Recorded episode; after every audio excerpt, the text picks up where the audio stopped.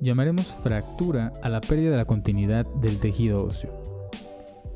Para que esto tenga lugar, debe ser vencida la resistencia ósea, la cual está determinada por dos variables, la cantidad y la calidad ósea. Así que para que el fracaso biomecánico se presente, se necesita de un traumatismo de intensidad superior a la que el hueso sano puede soportar. Cuando una fractura se presenta secundaria a mecanismos de baja intensidad, estaremos frente a un hueso patológicamente alterado, ya sea por procesos generales como la osteogénesis imperfecta, la osteomalacia, osteoporosis, la enfermedad de Payet, etc. También estas alteraciones óseas pueden ser por procesos locales, como cuáles puede ser una anoplasia o lesiones pseudotumorales, por ejemplo.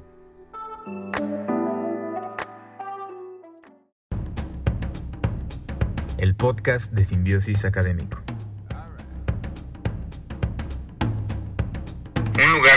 Escuchando.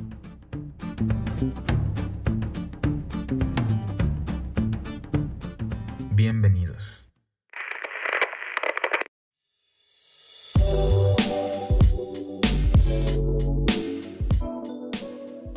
De las causas subyacentes que podrían ocasionar una fractura patológica, la osteoporosis se lleva el premio por ser la más frecuente. Esto especialmente en las mujeres postmenopáusicas, quienes o no saben que tienen osteoporosis o sí saben, pero no están recibiendo un tratamiento. Otro tipo de fractura que puede ocurrir en el hueso sano sin necesidad de un mecanismo de alta energía son las fracturas por estrés.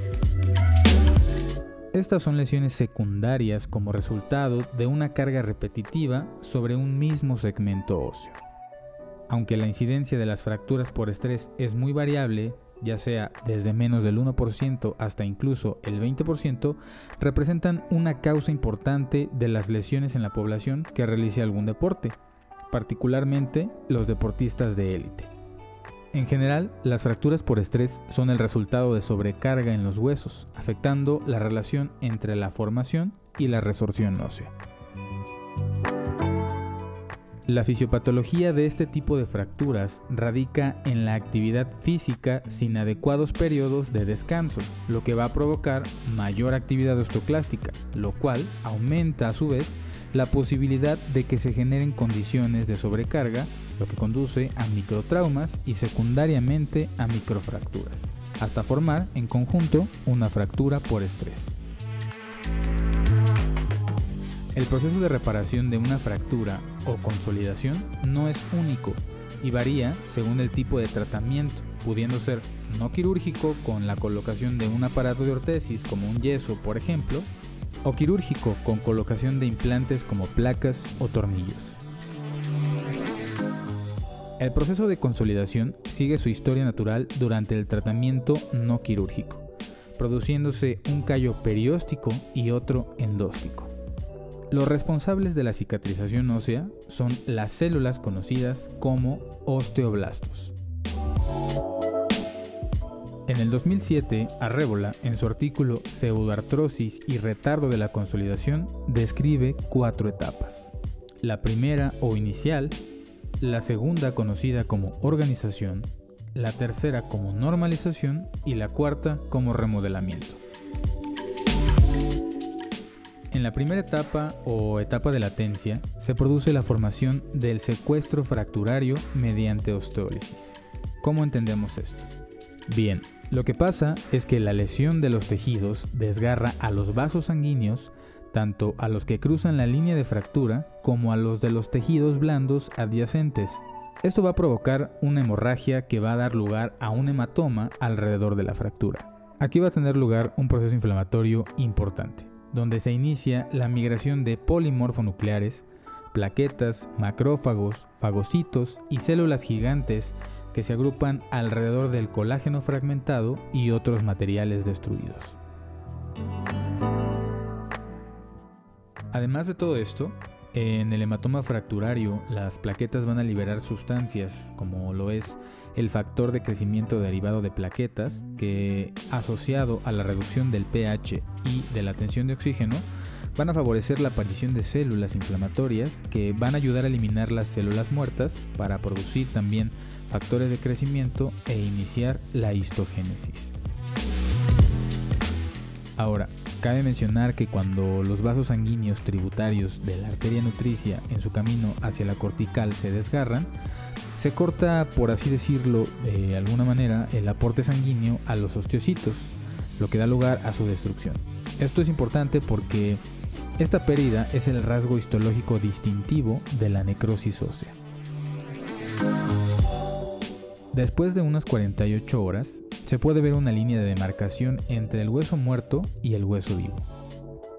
Esto se distingue porque en el hueso se observan lagunas. Cuando el hueso está vivo, se ven lagunas llenas por la presencia de osteocitos, y en los sitios de necrosis, estas lagunas van a estar vacías.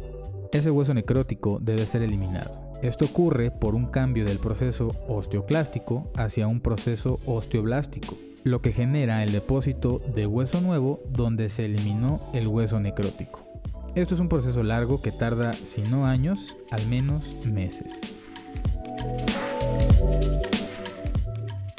Luego de concluida la etapa inicial, en la segunda etapa o de organización, se produce la decalcificación de los extremos óseos y el hematoma fracturario se organiza dando lugar a la formación de un callo fibroso que también se llama callo óseo primario o provisional. Esto va a ocurrir aproximadamente a las 3 semanas. Durante la etapa 3 o de normalización se produce el nuevo tejido óseo. También se le va a conocer como hueso laminar. Es justo en este momento en que se produce la osteogénesis periférica y la osteogénesis medular, que se denomina osteogénesis intrafragmentaria. Esto va a dar lugar como resultado a la formación del callo óseo perióstico y el endóstico.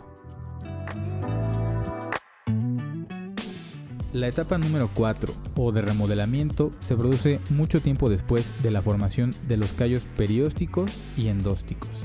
Conforme el hueso inmaduro es sustituido por hueso maduro, este se va remodelando de manera gradual, devolviendo al hueso su estado original por resorción de las trabéculas que ya no son necesarias. Todo esto va a ser gracias a la actividad de las células denominadas como osteoclastos.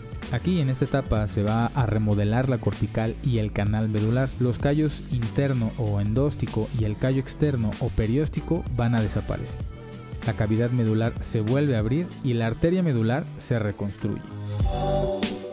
Aunque el tejido óseo tiene una magnífica capacidad para regenerarse, existen situaciones en las que esta capacidad del hueso no es suficiente para generar la cantidad de tejido óseo nuevo necesario para conseguir el objetivo terapéutico.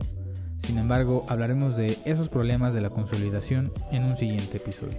Yo, el de la voz, soy el doctor Caleb Mondragón Muchas gracias por escucharme.